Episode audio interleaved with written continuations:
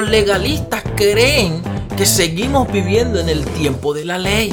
Te va a llevar el diablo, que si esto, que si lo otro, que te vas para el infierno. No es tu apariencia o lo que te pongas o te quites o te dejes de poner. Es como tienes el corazón. Hey, hola amigos. Hoy es sábado por la noche. Un podcast donde estaremos hablando temas de interés para esta generación. Bienvenidos. Muy, pero muy, muy buenas noches. Reciban todos. Estoy muy agradecido por todas las personas que comparten y que escuchan mi podcast. Gracias, de verdad. Se siente muy bien hacer un contenido y que personas lo estén recibiendo y que realmente les guste y les edifique o le enseñe algo. La verdad, para mí es grandioso. El tema de hoy creo que es un poco controversial. No se preocupen, no estoy en contra de nadie, pero sí, realmente este título de mi problema con el legalismo es serio. Entonces quiero hablarte de ese concepto y el tema es el, legalismo. Entonces, primero que todo, la palabra legalismo no se encuentra en la Biblia como tal. Y cada vez que se menciona legalismo, no se menciona como algo bueno ni neutral, sino siempre como algo malo. Podemos relacionar nada bueno con el legalismo. Pero sigamos. Hay tres ámbitos del legalismo que te los quiero mencionar. Número uno, los legalistas piensan que cumpliendo la ley o alguna ley aporta algo para la salvación. O sea, como seres humanos creemos que necesitamos hacer algo más de lo que Dios ya hizo para salvarnos. Comenzando por ahí, fíjense que ese concepto o esa corriente de legalismo mm, complica un poco las cosas que nosotros ya hacemos o ya sabemos en cuanto a nuestra salvación y en cuanto a lo que nuestra relación con Dios se refiere. Número dos, los legalistas piensan que el favor o la gracia de Dios nos la debemos ganar todos los días cumpliendo leyes o haciendo determinadas cosas estrictas. Queremos añadir cosas que Dios no ha pedido. Por eso usted ve gente haciendo cosas que usted dice, pero y eso sí es tan raro, porque queremos añadirle cosas, queremos hacer cosas que Dios nunca nos ha pedido hacer para aparentemente tener su favor. Número 3. Cuando una iglesia impone sus normas o leyes que no son bíblicas, ahí estamos hablando algo de, de legalismo. Ahora, ¿cuáles son esas leyes? Bueno, muchas son espirituales, pero muchas otras son físicas o que son notorias. Y es por eso que se notan más las que son físicas, como la ropa, como la manera de hablar, como la manera de peinarse, entre muchas otras. Una de las características principales de un legalista es la crítica. Y ahí sí yo estoy totalmente en contra de eso. Todo le hiede y nada le huele. Wow. Critican a todo el que no piense como él ni vista como él. Entonces aquí hay un problema, porque si yo visto de cierta manera, no puedo obligar a otra persona a que haga lo mismo. Porque primero que todo es diferente a mí y segundo, pues tiene unas creencias diferentes a las mías y no puedo torcer o hacer torcer o que piense de una manera como la que yo pienso. También los legalistas critican a otros pastores porque tienen un buen carro, porque visten bien, porque tienen un avión, qué sé yo, lo que sea. Pero eso es un medio de transporte, eso es su forma de, llevar las cosas, de vestirse. Ahora yo me pregunto, ¿será que los legalistas andan en camello o andan en burro? también tienen carro. Entonces, ¿por qué criticamos a otras personas o su manera de vivir o su manera de llevar un ministerio?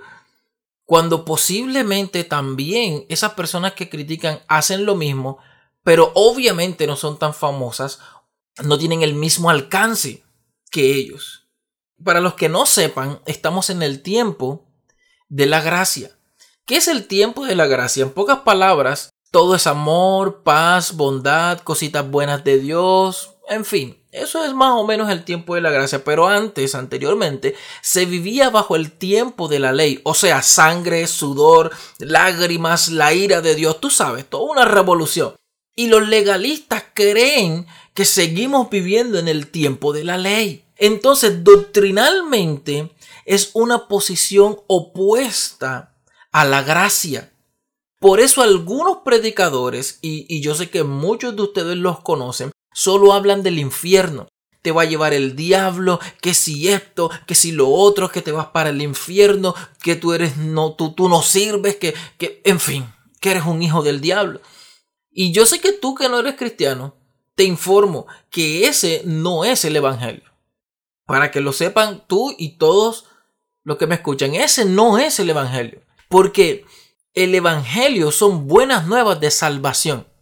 Tú no vas a salvar a nadie mandándolo al infierno. Si lo mandaste al infierno, ¿cómo lo vas a sacar de ahí? Porque entienden y creen y predican que la mano fuerte de Dios está con ellos y si no hacemos lo que ellos piensan que es correcto, estamos mal. Y pues no. Tenía un amigo que ya no nos hablamos hace muchísimo tiempo en uno de mis trabajos. Teníamos una excelente amistad y hacíamos locuras. La verdad es que era un trabajo bien chévere y resulta que nos dejamos de hablar porque el trabajo se acabó, nos, distanciamos. Y él un día me contacta por Facebook y, y, me, y me dice, me convertí. Y yo, wow, en serio. Él siempre supo que yo era cristiano y me dijo, sí, sí, yo me convertí, quiero visitarte, quiero llegar a tu casa, quiero hablar contigo. Y yo, dale, no hay ningún problema. Él llegó y comenzamos a hablar, pero desde que comenzamos a hablar yo noté que su forma de hablar era algo diferente. Obviamente cuando tú conoces a Cristo ya tú no vas a hablar de la misma forma. Pero su forma de hablar era muy diferente, siempre con un dialecto muy religioso, con palabras muy religiosas. Entonces yo dije, bueno, ok, eh, está bien, está comenzando y todo el tema. Pero cuando me comenzó a hablar y me dijo que en la iglesia donde él estaba, nadie se vestía con dos tipos de tela diferentes en la misma prenda. Que ellos ya no compraban ropa en un centro comercial ni en un almacén, sino que la ropa la mandaban a hacer porque toda, escúchame, porque toda la ropa que vendían en los centros comerciales las hacían homosexuales. Y tenían que vestir de lino, nada de jean. El jean, para algunos legalistas muy religiosos, el jean es una tela del diablo. Cuando él me contó eso, yo digo, wow, o sea, estamos en, en otro nivel. Ya esto está está muy raro. Ya esto no es algo normal. Y mi problema con los legalistas no es que piensen como piensan y actúan como actúan, sino que quieren que otras personas piensen como ellos y actúen como ellos. Y no puede ser así. Quieren que el resto hable como ellos, quieren que el resto vista como ellos, y siempre un legalista va a juzgar a quien no lo hace. Siempre va a decir, ese es un hijo del diablo porque no se viste con esta tela, porque usa jean, porque está en mocho, porque tiene chancleta, porque inclusive en la actualidad hay mucha gente que critica los zapatos de X marca, porque tampoco voy a promocionar marcas aquí. Y dicen que X marca es del diablo, que los que se ponen esos tenis son... ¡Wow! Increíble. Una vez escuché al pastor Rudy Gracia en una de sus predicaciones contar algo muy, muy, muy chistoso cuando Judas entregó al maestro. Y todos sabemos que Judas, la forma en que entregó al maestro fue dándole un beso. Todo el mundo dice el beso de Judas. Cuando alguien es como hipócrita, ese es el beso de Judas y tal. Entonces él contaba que la forma de Judas entregar al maestro fue una seña para que los guardias pudieran arrestar a Jesús. Es como que, ajá, Judas, ¿quién es el maestro? Porque no lo conocemos. Entonces él dijo, al que yo bese, ese es el maestro, a ese es el que tienen que arrestar. Y él decía, porque en un parque lleno de hombres, de, jóvenes, de personas, Jesús era igualito al resto, hablaba igualito al resto de personas que estaban ahí. Así que ellos no, o sea, Jesús no andaba volando entre dos ángeles y levitando y, y, y así. No, no, no, no, no. Jesús era una persona normal, común y corriente como usted. Iba al baño como usted y como yo. Y Judas tuvo que darle un beso para que los guardias, para que los soldados supieran quién era el maestro, porque él era una persona normal y corriente, no tenía nada de especial, solo en lo espiritual y el propósito que tenía. Mirando desde ese punto de vista, ¿por qué queremos ser más y añadirle más cosas y más peso al Evangelio de lo que ya tiene? ¿Por qué queremos añadirle normas y ser más estrictos de los que Dios nos mandó hacer? Los legalistas aman más sus leyes que realmente una relación con Dios. Y se inventan un montón de normas que lo hacen es enloquecer y alejar a la gente de Cristo. Enfatizan más los cambios externos y no los internos. Por ejemplo, para no caer en lujuria, en, en pecado de la vista, Prohíben a las mujeres usar pantalones o faldas por encima de la rodilla. Prohíben maquillarse. Prohíben pintarse las uñas y otras cosas más. Para no caer en pecado de adulterio, prohíben ir a la playa porque ahí todo el mundo anda en hilo dental, todo el mundo anda sexy, todo el mundo anda sin ropa. Para evitar la vanidad, prohíben llevar aretes, prohíben llevar cadenas, anillos, relojes. Mire, el que va a pecar, peca hasta viendo el minuto de Dios. El cristianismo es un asunto del corazón, no del exterior, no de lo que tú te pongas o te quites, es un asunto del corazón.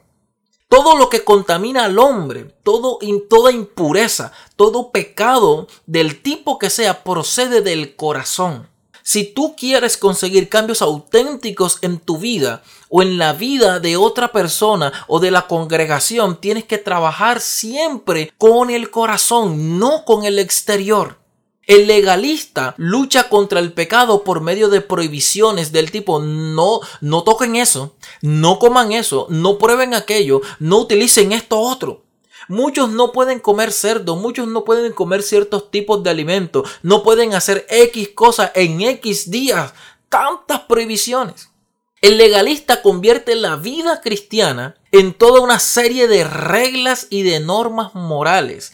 Creen que la vida cristiana es, puedes hacer esto, pero no puedes hacer esto otro. Y no es así. Se supone que nosotros estamos en la verdadera libertad. Ojo, no dije libertinaje, libertad. Quiero terminar con algo. No es tu apariencia o lo que te pongas o te quites o te dejes de poner. Es como tienes el corazón delante de Dios. Es lo que va a salvar tu vida. Buenas noches. uh, go ahead.